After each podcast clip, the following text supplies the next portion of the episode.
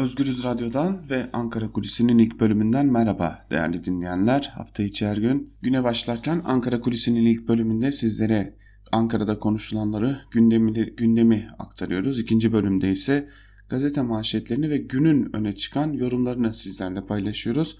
Bugün yine ilk bölümde her zaman olduğu gibi Ankara'da liderlerin programında neler var onlara bakacağız. Ardından da elbette ki Ankara'da neler konuşuluyor kısaca onlara da göz atacağız. Aslında Türkiye'nin gözü kulağı bugünlerde G20 zirvesinde olacak, Osaka'da olacak. Cumhurbaşkanı Recep Tayyip Erdoğan dün akşam saatlerinde gitti. Japonya'ya hareket etti. G20 liderler zirvesine katılacak. Cumhurbaşkanı Erdoğan'ın bugün Osaka valisi ve belediye başkanı tarafından verilecek olan liderler Osaka Kansai tanıtım resepsiyonuna katılması bekleniyor.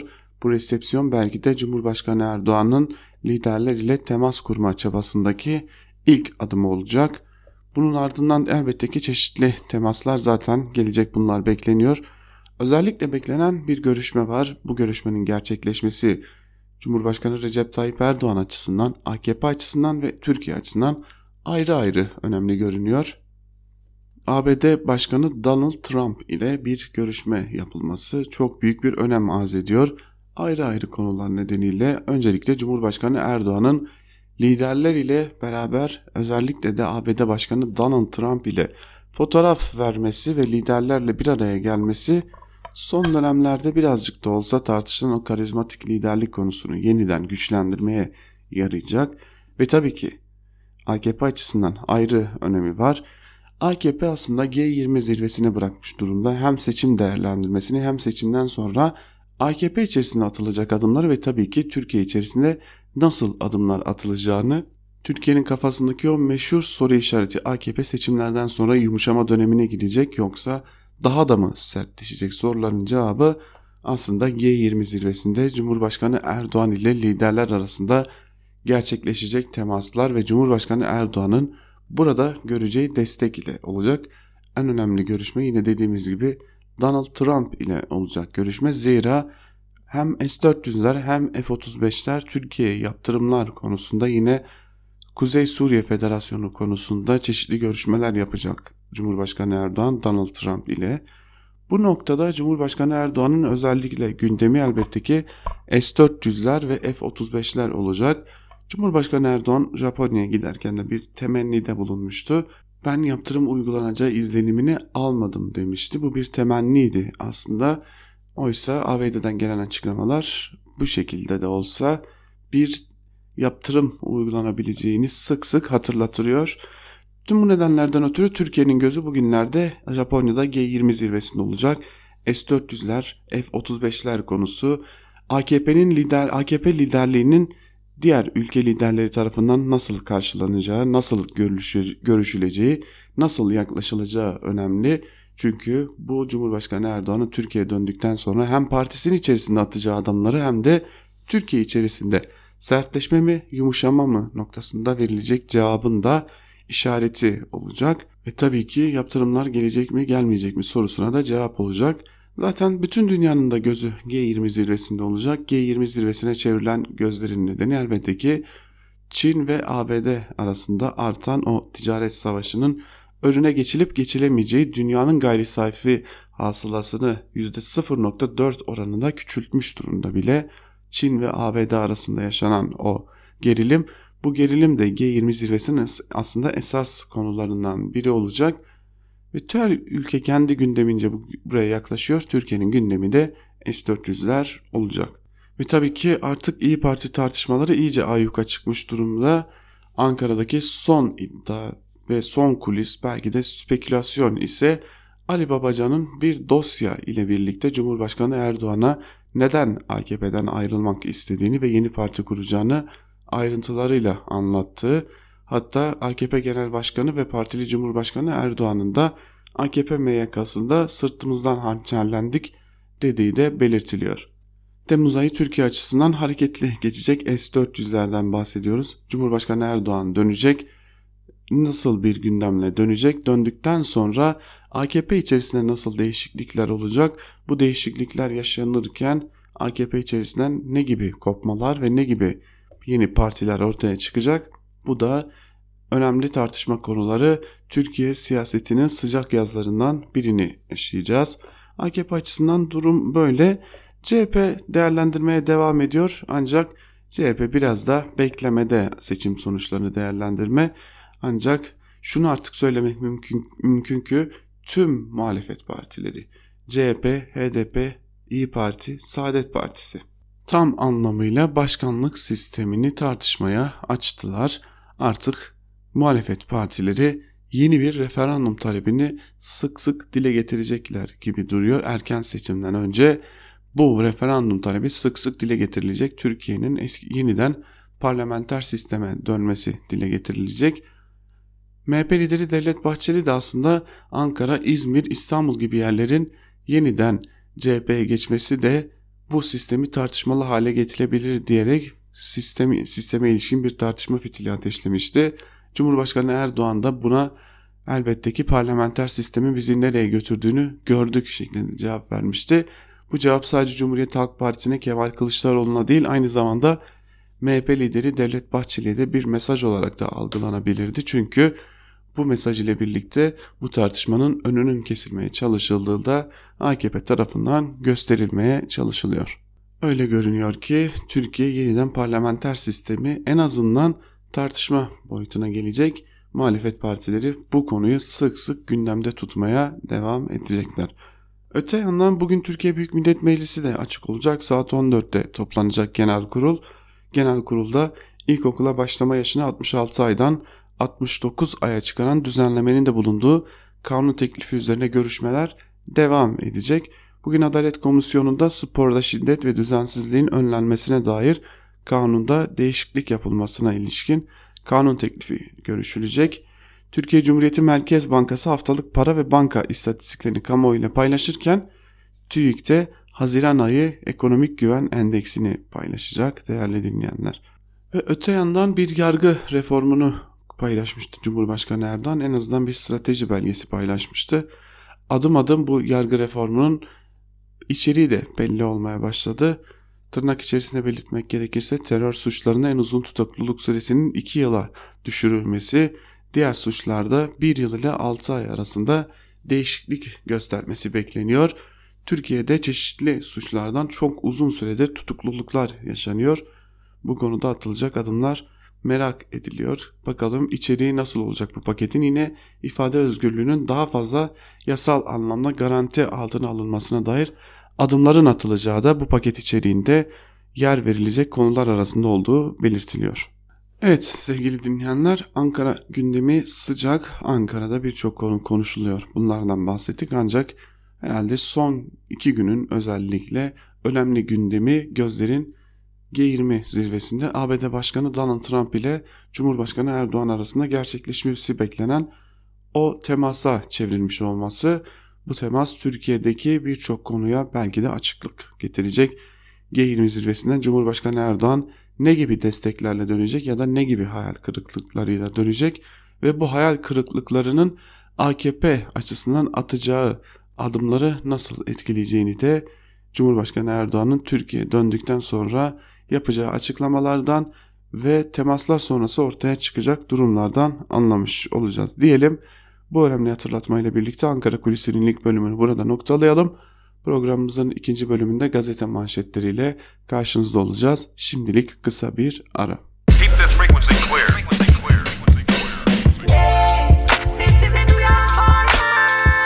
Altan Sancar, Ankara Kulüsi.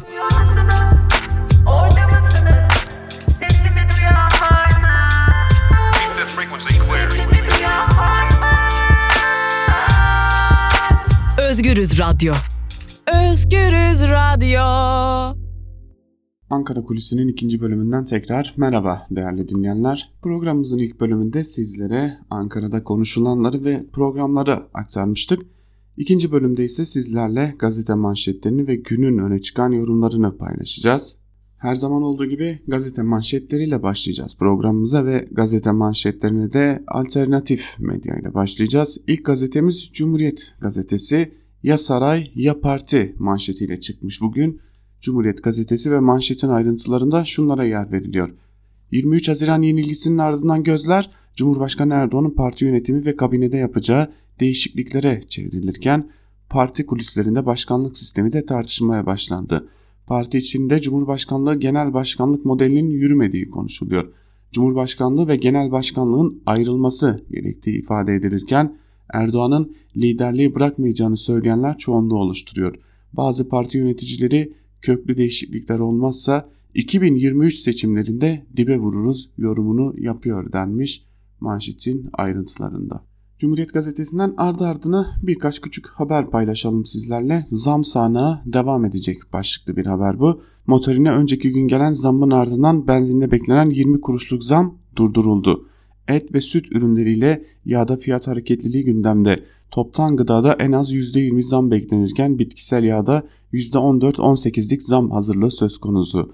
Mobilyada KDV ay sonunda %18'e, beyaz eşyada ÖTV %6.7'ye çıkacak. Bu da yurttaşa zam olarak yansıyacak denmiş ve elbette sigara ve alkol dağıtımı da şu an itibariyle dağıtımcı firmalar tarafından neredeyse durdurulmuş durumda.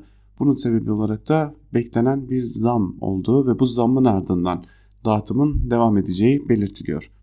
Yine sporda sus yasası başlıklı küçük bir haber var onu da sizlere aktaralım. AKP'nin meclise sunduğu sporda şiddetin önlenmesine ilişkin teklif özgürlükleri ihlal edecek, kişisel bilgilerin ifşa edilmesine neden olacak. Tribünlerde devlet büyüklerine yönelik hafif protesto ile maçlar suç sayılabilecek denmiş. Aslında gitgide AKP ben nasıl kendimin protesto edilmesini engelleyebilirim, engelletebilirim çabalarına girmeye devam ediyor. Ve bu çabalar halkın gözüne geldikçe de AKP giderek gerilemeyi de sürdürüyor. Cumhuriyetin ardından Evrensel ile devam edelim. Evrensel gazetesinin bugünkü manşeti işçi cendere altında şeklinde ve ayrıntılarında şunlara yer veriliyor.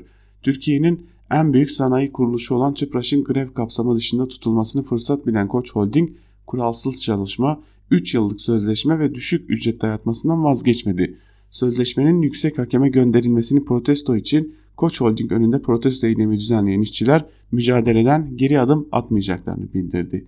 İstanbul Havalimanı inşaatında çalışan işçiler tahta kurularının bastığı koğuşların temizlenmesi, kurtlu yemeklerin iyileştirilmesi için iş cinayetlerine ve iş kazalarına karşı önlem alınması talebiyle isyan ettikleri için üçüncü kez hakim karşısına çıktı. Sadece insanca çalışmak istedikleri için yargılandıklarını belirten işçiler suçlamaları kabul etmedi deniyor manşetin ayrıntılarında.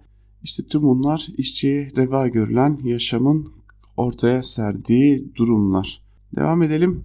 Türkiye'nin gündemi seçim değil ekonomi olmalı başlıklı bir haberle. CHP Genel Başkan Yardımcısı ve Parti Sözcüsü Faik Öztürk CHP MYK'nın ardından kameraların karşısına geçti. Cumhurbaşkanlığı hükümet sisteminin birinci yılının geride kaldığını ifade eden Öztürk, ekonomik gidişatı eleştirdi ve artık Türkiye'nin gündeminin seçim değil ekonomi olması gerektiğini söyledi. Hemen yanında da bugün aslında bugüne dair bir hatırlatma var Evrensel Gazetesi'nde. Ekrem İmamoğlu bugün mazbatasını alacak. Saat 18'de de tüm hemşerilerimi Saraçhane'deki İstanbul Büyükşehir Belediyesi binasının önüne bekliyorum şeklinde de bir duyuru yapmıştı. Dünden bu yana konuşulan önemli bir haber daha var. Üzücü bir haber. Trajedi belki bu durumu anlatmaya yetmeyecek ama sığınma randevusu yerine ölüm geldi başlıklı bir haber. Önce haberin ayrıntılarını aktaralım sizlere.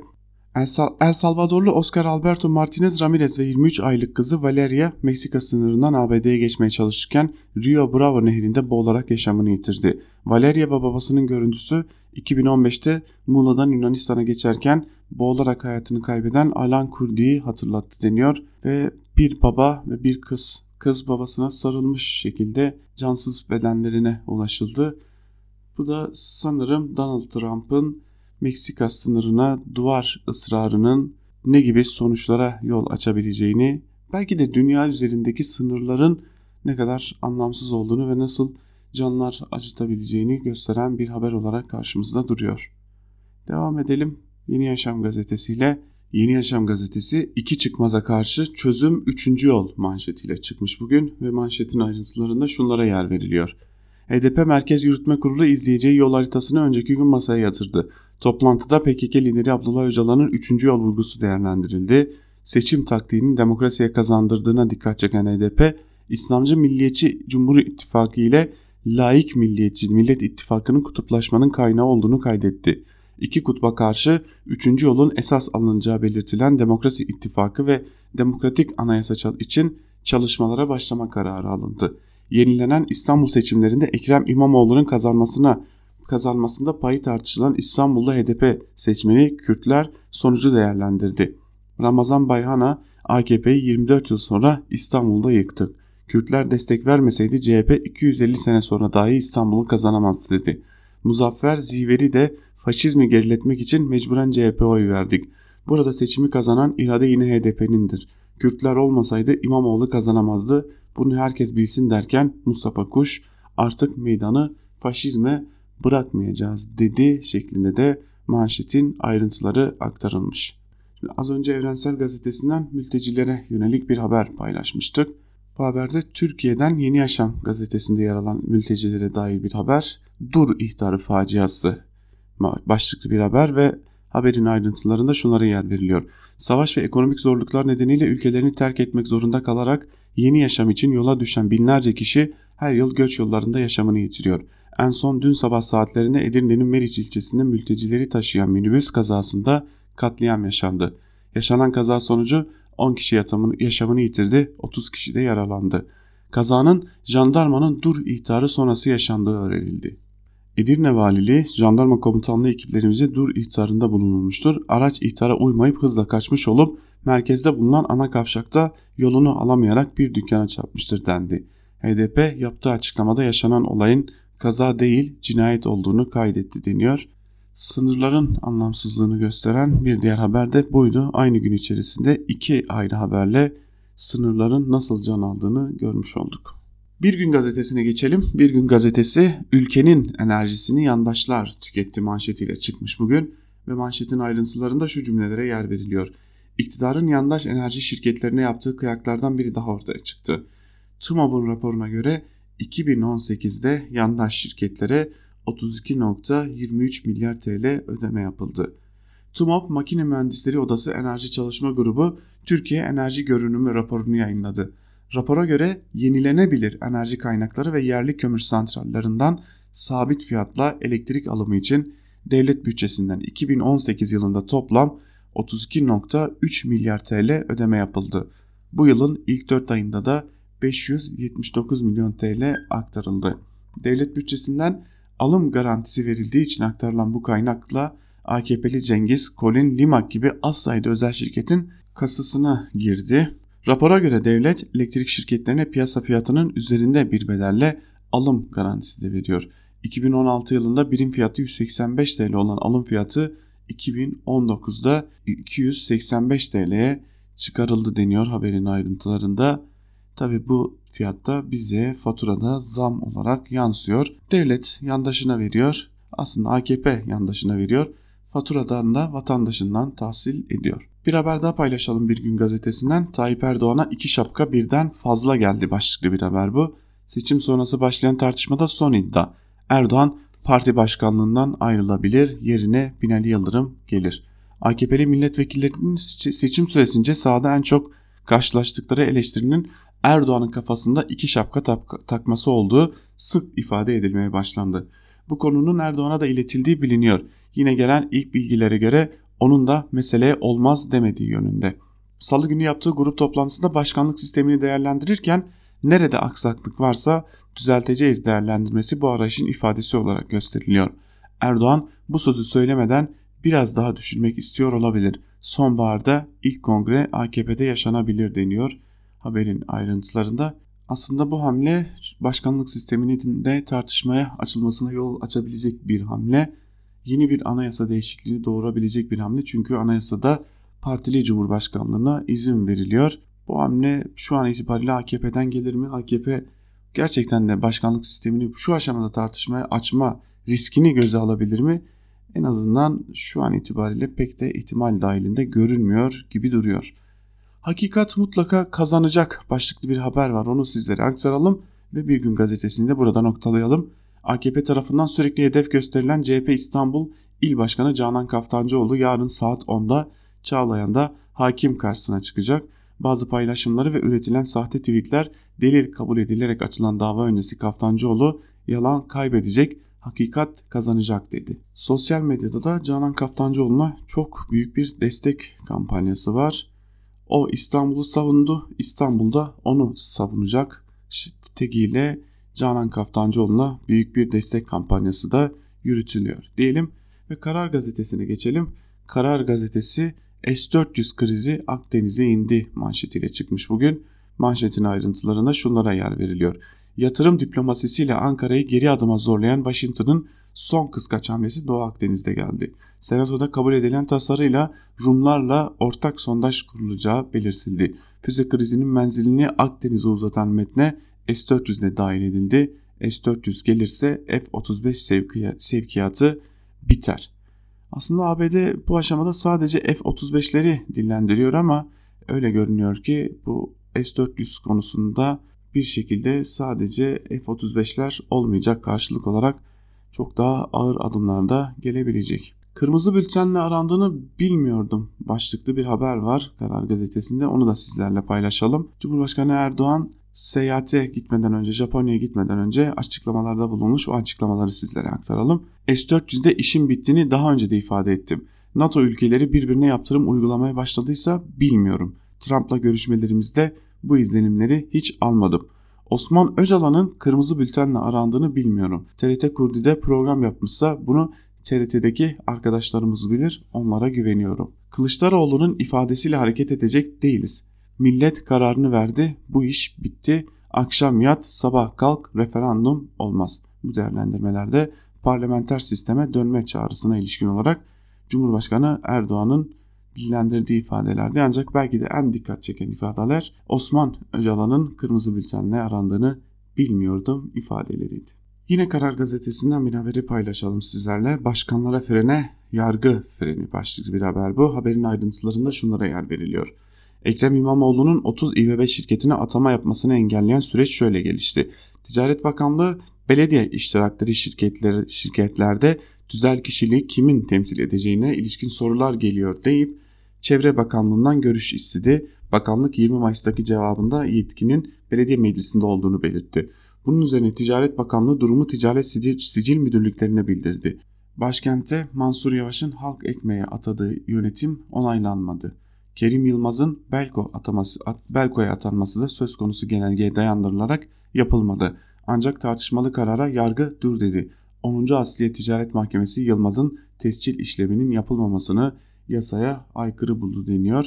Haberin ayrıntılarında öyle görünüyor ki belediye iştiraklerine atama konusunda yargının aslında olmayan genelgeyle, olmayan yasayla genelgeyle yaratılan bu engel yargı yoluyla ortadan kaldırılmış durumda.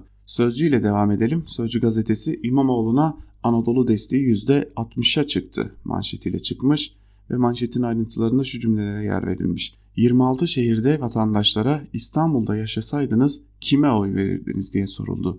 Ankette katılanların %59.8'i İmamoğlu yanıtını verdi. İstanbul'da ikinci kez belediye başkanı seçilen CHP'li Ekrem İmamoğlu sevgisi dalga dalga büyüyor. Her iki seçimde de ona karşı yürütülen iftira kampanyası ters tepti. Anadolu'da İmamoğlu'na yönelik ilgiyi arttırdı. Bu sevgi anketlere de yansıdı. Adamor Araştırma Şirketi'nin 26 ilde yaptığı anketten ilginç bir sonuç çıktı. Katılımcılara İstanbul'da yaşasaydınız hangi adaya oy verirdiniz diye soruldu.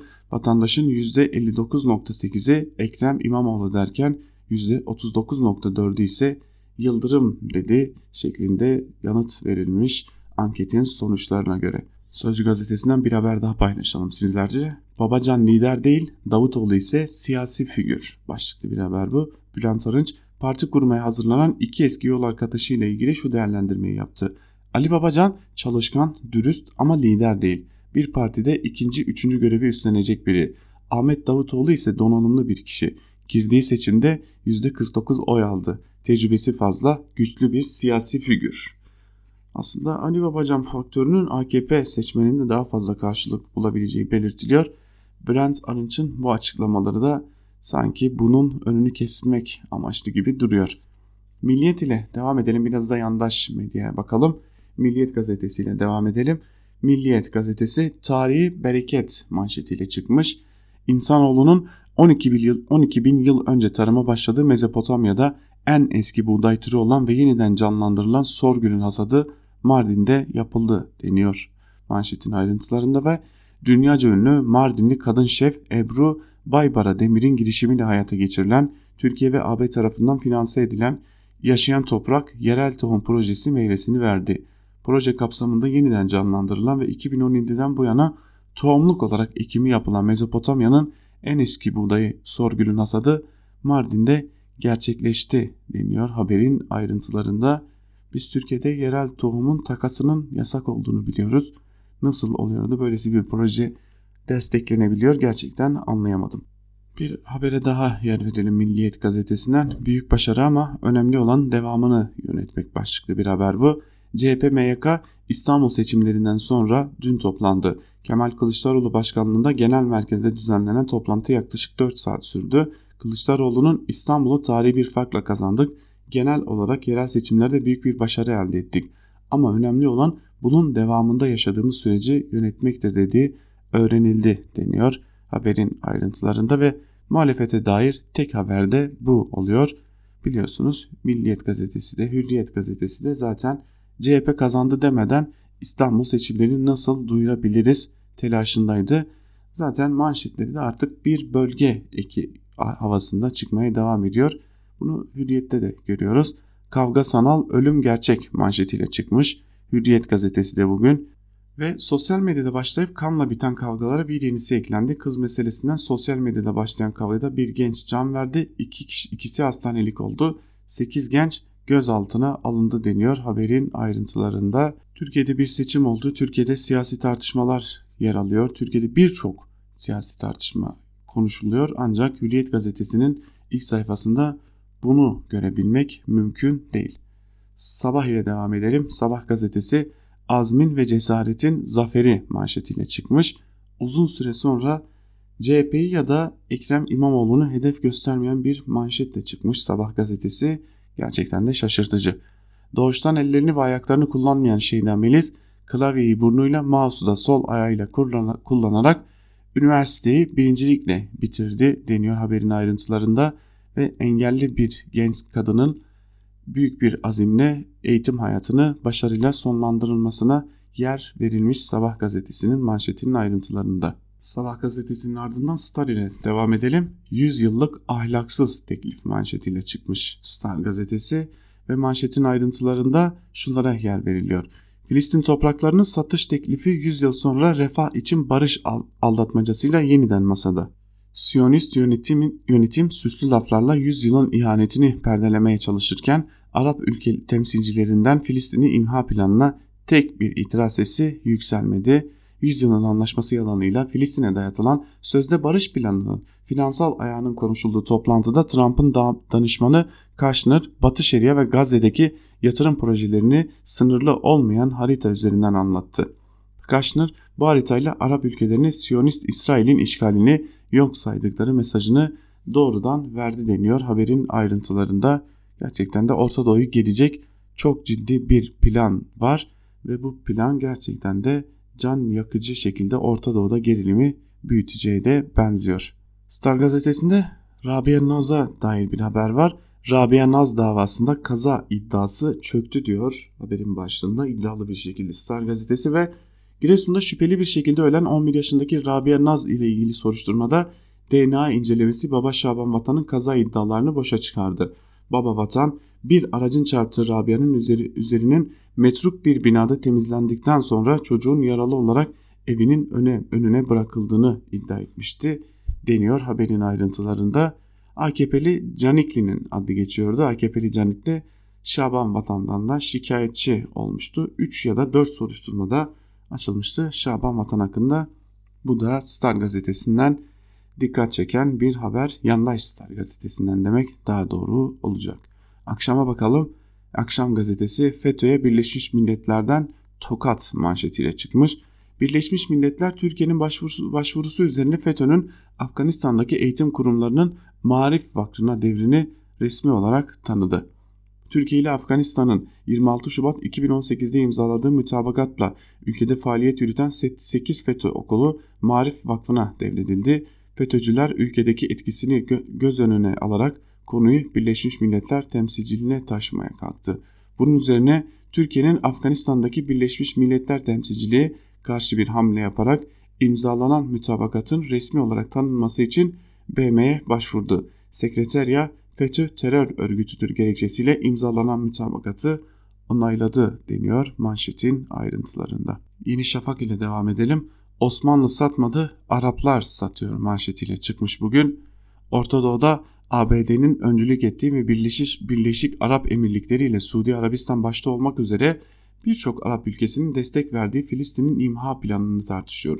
İkinci Abdülhamit'in zor zamanlarda Filistin'e sahip çıkmasını hatırlatan Lübnanlı lider Velid Can Polat Osmanlıların Filistin'i satmayı reddettiğini ama Arapların buna razı olduğunu söyledi deniyor manşetin ayrıntılarında.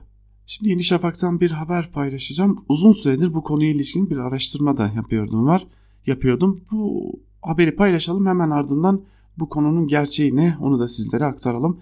PKK'liler tarla yakıp halay çekti. Başlıklı bir haber bu. Suriye'de bugüne kadar 103 bin dönüm ekili alanı ateşe veren PKK'liler en son Rasulayn kırsalında buğday ekili tarlayı ateşe verdi. Yaktıkları tarlaların önünde kol kola giren teröristler çiftçilerin bir yıllık, bir yıllık emeği kül olurken halay çekti.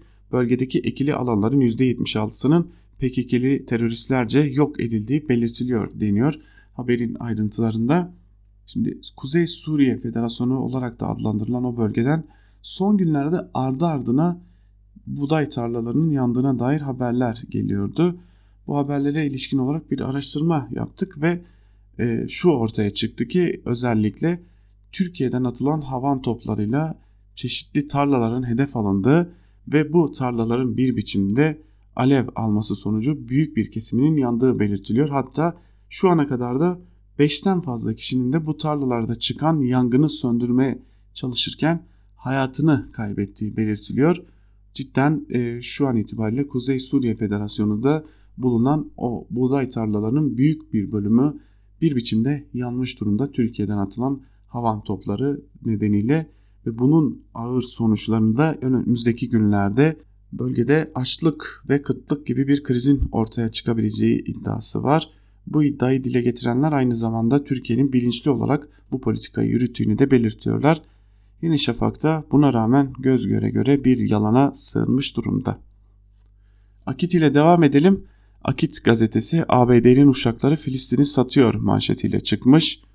ABD'nin sözde İsrail-Filistin barışını sağlamak için açıklamaya hazırlandığı 100 yılın anlaşması planının ilk ayağı olan Bahreyn çalıştayı ABD kuklaları Suudi Arabistan, Mısır, Birleşik Arap Emirlikleri ve Bahreyn öncülüğünde yapıldı. 50 milyar dolarlık ekonomik yatırım karşılığı Filistin'i İsrail'e peşkeş çeken sinsi plana çalıştayı protesto eden Arap ülkelerinden tepki yağıyor denmiş manşetin ayrıntılarında. Şimdi Yeni Şafak'ta da Abdülhamit satmamıştı deniyordu ve orada çok dikkat çekici bir isim vardı. Velid Can Polat'ın açıklamalarına yer veriliyordu. Siyonizmin kurucularının Abdülhamit Han'a yaptığı ve kesin bir dille red cevabı aldığı Filistin teklifini hatırlatan Lübnanlı Dürzi lider Velid Can Polat. Theodor'un torunu damat Kaşnır Filistin halkını Ürdün, Sina Yarımadası, Lübnan ve Suriye'ye yerleştirmek üzere Araplardan Filistin'i satın almak istiyor. Osmanlı'nın kabul etmediği teklifi Araplar kabul edecek mi diye diyerek tepkisini dile getirdi deniyor. Aslında Velid Can sosyalist bir lider ve burada Osmanlı'nın kabul etmediğini siz mi kabul edeceksiniz derken bir Osmanlı küçümsemesi var ama e, her iki yandaş gazetede Yeni Akit'te Şafak'ta buradaki ironiyi kendilerince yandaşlarına başka okurlarına başka aktarmak üzere kullanmaya çalışmışlar gibi de görünüyor. Yeni Akit'in ardından köşe yazarlarına geçelim. Günün öne çıkan bazı yorumlarını da sizlerle paylaşalım değerli dinleyenler. Ve ilk yazarımız Sözcü gazetesinden Can Ataklı olacak. Can Ataklı bugün başlayan ve Cumhurbaşkanı Erdoğan'ın da katılacağı G20 zirvesini köşesine taşımış ve Erdoğan için en zor zirve başlıklı bir yazı kalemi almış.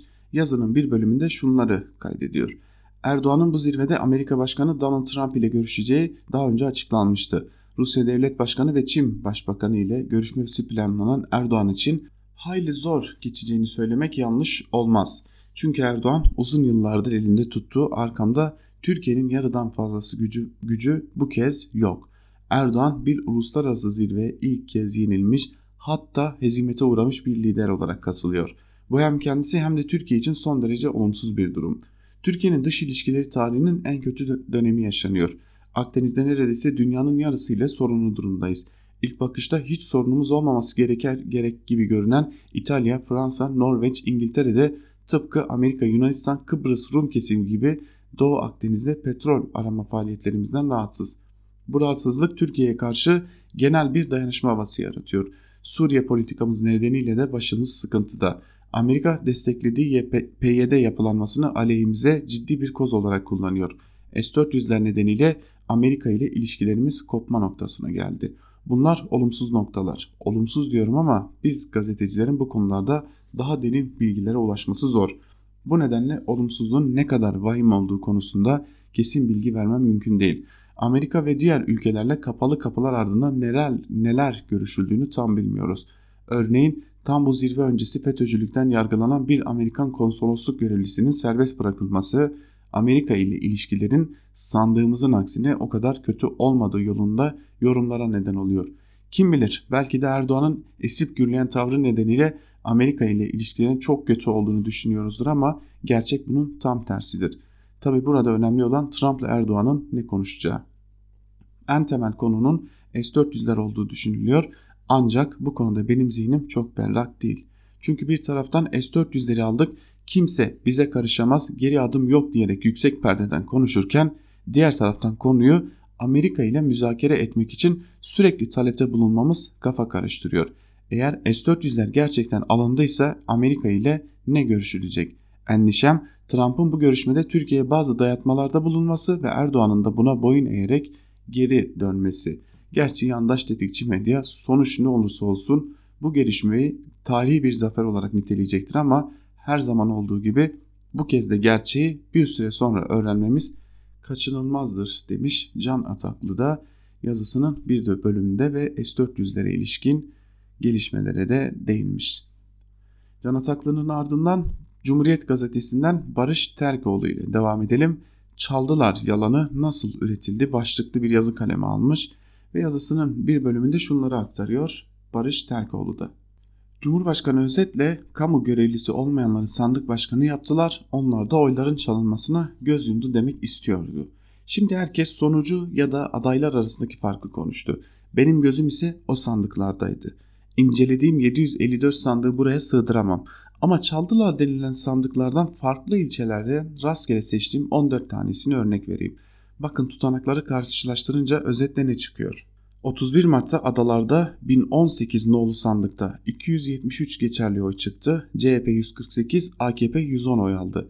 23 Haziran'da aynı sandıkta 296 geçerli oy çıktı. CHP 191, AKP 105 oy aldı. 31 Mart'ta Arnavutköy'de 1389 nolu sandıkta 250 geçerli oy çıktı. CHP 64, AKP 176 oy aldı. 23 Haziran'da 245 geçerli oy çıktı. CHP 73, AKP 170 oy aldı. 31 Mart'ta Ataşehir'de 1239 nolu sandıkta 262 geçerli oy çıktı. CHP 130, AKP 128 aldı. 23 Haziran'da 277 geçerli oy çıktı. CHP 148, AKP 129 oy aldı. 31 Mart'ta Bağcılar'da 2255 nolu sandıkta 267 geçerli oy çıktı. CHP 148, AKP 136, 136 oy aldı. 23 Haziran'da 289 geçerli oy çıktı. CHP 155, AKP 133 oy aldı. Tablo çaldılar sözlerinin yalan olduğunu açıkça gösteriyor. Hatta daha fazlası seçimin iptaline gerekçe olarak sunulan sandıklarda AKP 31 Mart'tan daha büyük bir fark yedi. Hayır AKP çalmış demiyorum. Daha doğrusu çalınan şey oydan daha fazlası. 31 Mart seçimleri anlattığımız bahaneyle iptal edildi. Türkiye 23 Haziran'a kadar bir siyasi karmaşa yaşamakla kalmadı. Milyonlarca pusula yeniden basıldı. On binlerce kişi yeniden görevlendirildi. Reklam, pankart, afiş dahil milyarlarca liralık seçim harcaması yapıldı. Milyonlarca insan tatil programını yarıda bırakıp İstanbul'a geri döndü. Turizm programları iptal oldu. Seçim için vergi indirimleri yapılandırmaları teşvikler dağıtıldı. 31 Mart seçimleri öncesinde 5 lira 60 kuruştan bıraktığımız doları bir ara 6 lira 20 kuruşun üzerinde gördük. Sonuçta ülke ekonomisi, siyaseti, hukuku büyük bir kayıp yaşadı. Millet daha da yoksullaştı. Üstelik halen bu sürecin tek bir sorumlusundan hesap sorulmadı. Peki neden? Oğlanın vakıfları, damadın hizbi, yandaşın ihalesi İstanbul üzerinden sürsün diye. Baştaki soruya, soruya geri dönelim. Kendi çıkarını ülkesinin önünde tutan kişi vatansever olabilir mi? Demiş Barış Terkoğlu da yazısının bir bölümünde. Karar Gazetesi'ne geçelim. Karar Gazetesi'nden Mustafa Karaalioğlu'nun Fabrika Ayarı ve Kabine Revizyonu başlıklı yazısının bir bölümünü de sizlerle paylaşalım. Fabrika ayarlarına dönmek kavramı artık geçersizdir. Ayrıca ne mümkündür ne de gereklidir. AKP'nin şimdiden sonra yapması gereken yeni ayarlar üretmektir. Zira eski ayarlar yani 2002 felsefesi dahi artık Türkiye için yetersizdir. Bunlar sanılanın aksine sihirli cümleler de değildir. Bağlayıcı hiç değildir. Nitekim bazı branşlarda atılan adımlar geçerliliğini koruyor olsa da bazılarında 2002 seviyesinin gerisine düşürmüştür. Bu bahsi bilahare tartışmak üzere kısa kesiyorum. Her konuda ileri gidilmiş olsa dahi madem bugün değişim ihtiyacı kapıya dayanmıştır 2009 Türkiye'sinde 2002 model ayarlarla yol alabilmek imkansızdır. Son seçim süreçlerindeki söylem gösterdi ki CHP bile bugün artık bu ayarların ilerisindedir. AKP ister 23 Haziran'da verilen mesajın gereği olarak ister daha önce de lüzumu duyulan değişim için bir adım atacaksa bu ancak cazibe yaratmakla mümkündür. Toplumu şaşırtacak, yenilik arayışını başka partilerde aratmayacak ve en önemlisi de umudunu kaybetmiş kitlelere umut aşılayacak bir program zarureti vardır. Bunu zaruri kılan bir başka gerekçe de AKP'nin bizzat yıllar içerisinde ürettiği sorunlardır. Bunların başında toplumsal gerginlik, kamu harcamaların denetimsizliği ve dış politika, politikada istikamet meselesi, basın hürriyeti problemi gelmektedir. Ya da şehirlerdeki yanlış çarpık ve itici betonlaşma yahut da dünya bilim liglerinin tanıtım tamamında liste sonlarına demir atmış halimiz. Zihniyet değişmedikçe, felsefe yenilenmedikçe kabine revizyonu ya da parti bünyesinde kadro kaydırmaların derinliği olmayacak ve birkaç gün sürecek iştahlı siyasi sohbetten başka anlam taşımayacaktır. AKP'nin ve Cumhurbaşkanı'nın karşı karşıya bulunduğu ciddi meselenin çözümü ise camekan yenilemekte değildir demiş Mustafa Karaalioğlu ve aslında beklenen o kabine revizyonuna ilişkin başka bir pencereden bakmış. Habertürk gazetesinden Muharrem Sarıkaya ile devam edelim. Rojava müzakeresi başlıklı bir yazı kaleme almış. Sarıkaya ve yazısının bir bölümünde şunları kaydediyor.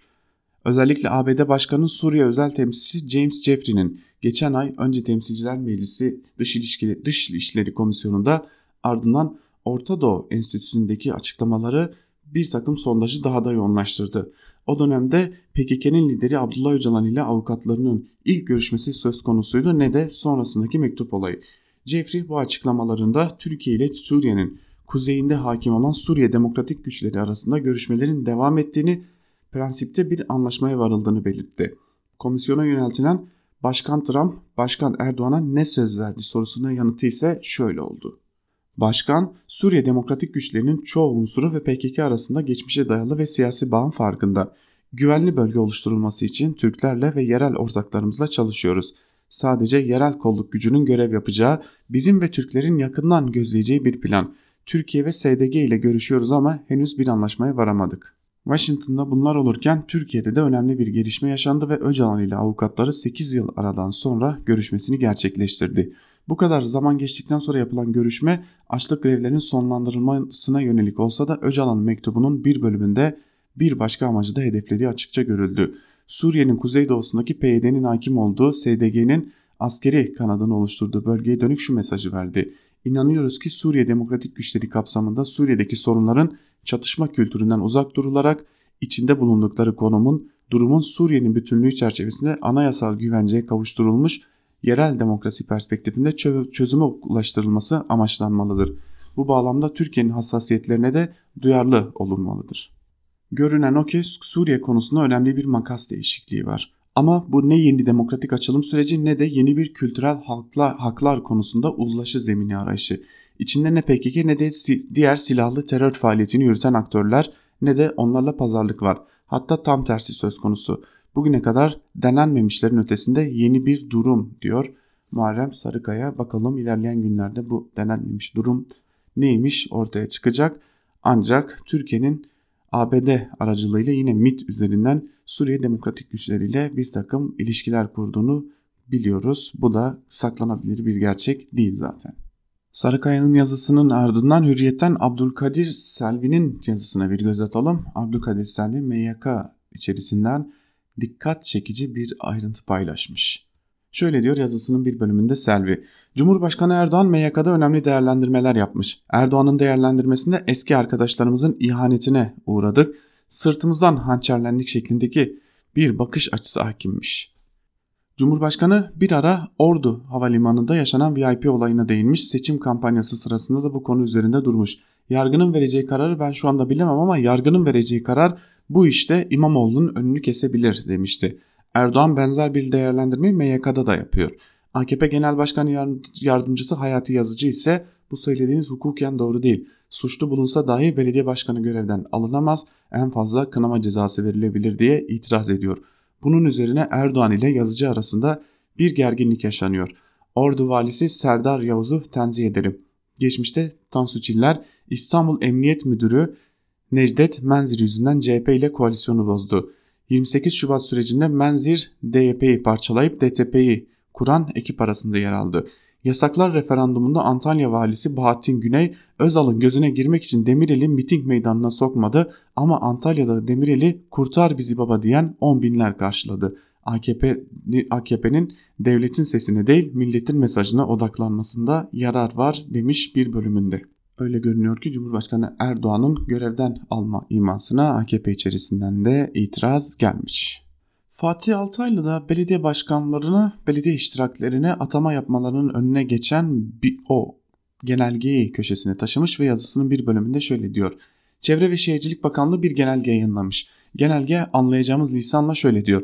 Seçilmiş belediye başkanları belediyelerdeki müdürleri ve bağlı iştiraklerin yöneticilerini belirleyemez. Bu yetki belediye meclislerine aittir. Yani yapılan şu. İstanbul ve Ankara'da başkanlıkları kaybedip meclislerde çoğunluğu eden elde eden AKP belediye başkanlarının elini kolunu bağlayıp iş yapamaz hale getiriyor. Allah aşkına iş mi bu? Sonuçta belediye başkanları tüm hizmetleri atayacakları yardımcıları, genel sekreterler, şube müdürleri ve iştirak genel müdürleri ile yürütürler. Bir başkan ancak ekibiyle var olabilir. Geçmişte aynısı olmasa da benzer bir durumu Cumhurbaşkanı'nın AKP'den olmaması nedeniyle yaşayıp mağdur olan ve bu mağduriyetini sık sık dile getiren AKP'nin bu yaptığına kim doğru diyebilir? Belediye başkanlarının elini kolunu bağlamaya çalışmak CHP'ye mi kötülüktür yoksa bu kentlerde yaşayan insanlara mı? Kendine yapıldığı zaman bağırdığını başkasına yapmak neyin nesidir ya da? Ben size söyleyeyim. Çevre ve Şehircilik Bakanlığı'nın genelgesini Danıştay'a götürülür ve Danıştay'da bir nebze hukuk kaldı ise bu saçmalık iptal edilir.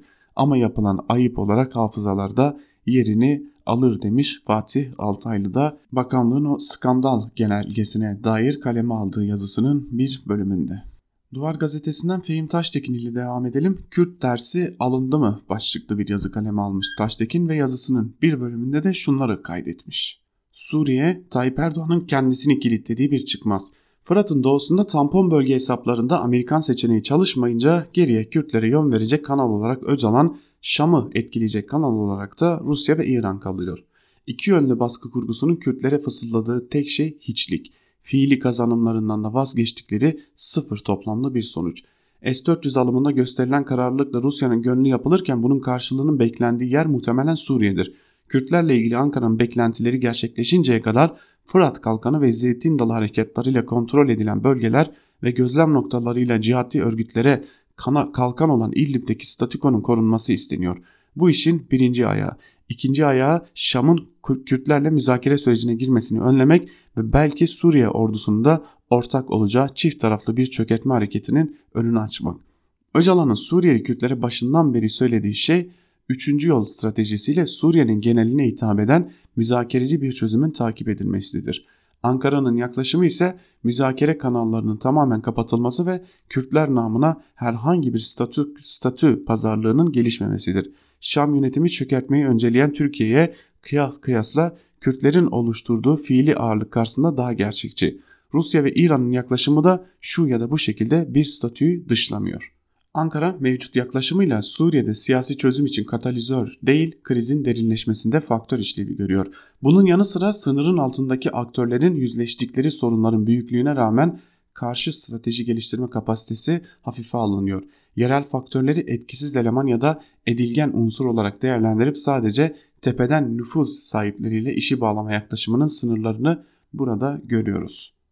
Türkiye sınırlarının altındaki realiteyle gecikmeden yüzleşip kendi iradesiyle Kürtlerle yeni bir sayfa mı açacak yoksa Irak Kürdistan'ında olduğu gibi yıllarca bekledikten sonra ABD'nin önüne koyduğu bir sayfayı yutkuna yutkuna, haz, yutkuna mı hazmedecek? Yapılacak tercih Türkiye'nin kendi iç barışıyla da alakalı. Ayrıca iyimser cümleler kurmak zor olmakla birlikte Fırat'ın doğusundaki özellik modeli Suriye'deki genel siyasi çözümün bir parçası olmayı başarırsa Türkiye'nin yapabileceği fazla bir şey kalmıyor demiş Taştekin de yazısının bir bölümünde ve içeride alınan o seçim sonuçlarının aslında dışarıdan da bir ders olduğunun altını çiziyor. Biz de Fehim Taştekin'in bu yazısıyla birlikte Ankara Kulisi'nin Perşembe günkü bölümünün de sonuna gelmiş oluyoruz değerli dinleyenler. Ankara Kulisi burada sona eriyor ancak biz ilerleyen saatlerde haber bültenleriyle birlikte sizlere gelişmeleri aktarmaya devam edeceğiz. Ve tabii ki Özgürüz Radyo'da dolu dolu içerikler de sizlerle olacak. Ankara Kulisi'nin hemen ardından eşkelen yayın yönetmenimiz Can Dündar özgür yorumla sizlerle olacak. Ve tabii bugün saat 19'dan itibaren önce Canberk Benli ile Gümüş Perde programının tekrarını ardından Onur Öncü'nün Çağlayan Meydanı ve Ceza Sahası programlarını Özgürüz Radyo'da bulabilirsiniz. Saat 23'te ise Coşkun Aral'la Lezzet Avcısı programı sizlerle olacak. Ankara Kulisi burada sona eriyor. Özgürüz Radyo'dan ayrılmayın. Çok kısa bir aradan sonra Can Dündar sizlerle olacak.